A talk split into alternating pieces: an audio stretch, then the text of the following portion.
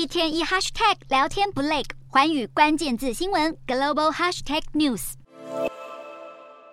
乌克兰总统泽伦斯基在日本首相岸田文雄的陪同下到访广岛和平纪念公园，原爆罹难者慰灵碑。两国领导人在 G7 峰会闭幕前夕举行双边会谈。泽伦斯基更在会后记者会强调，稍早在原爆资料馆目睹了满目疮痍的战后广岛，令他联想到今日乌克兰。让泽伦斯基感触最深的是这张名为“死者人影”的照片。画面中暗淡的人影是一名原爆罹难者被原子弹爆炸波瞬间气化后所留下的最后印记。泽伦斯基认为，俄罗斯总统普丁现在就是想把乌克兰人也变成照片中的死者人影，而昔日的广岛就如同今日的乌克兰巴赫姆特，建筑全毁，平民受难，只剩下一片死寂。接着，记者会画风转到国际军援。泽伦斯基相信，美国宣布支持援乌 F 十六战机后，乌克兰一定能从西方国家获得 F 十六战机，抵挡俄军的全面入侵。此外，泽伦斯基也向拜登总统明确保证，乌军绝对不会动用 F 十六攻击俄罗斯本土。泽伦斯基本次旋风访问广岛也是满载而归，不仅获得拜登新一轮的三点七五亿美元军援方案，日相岸田文雄以及南韩总统尹锡悦也都宣布援乌非杀伤性的军事设备和物资。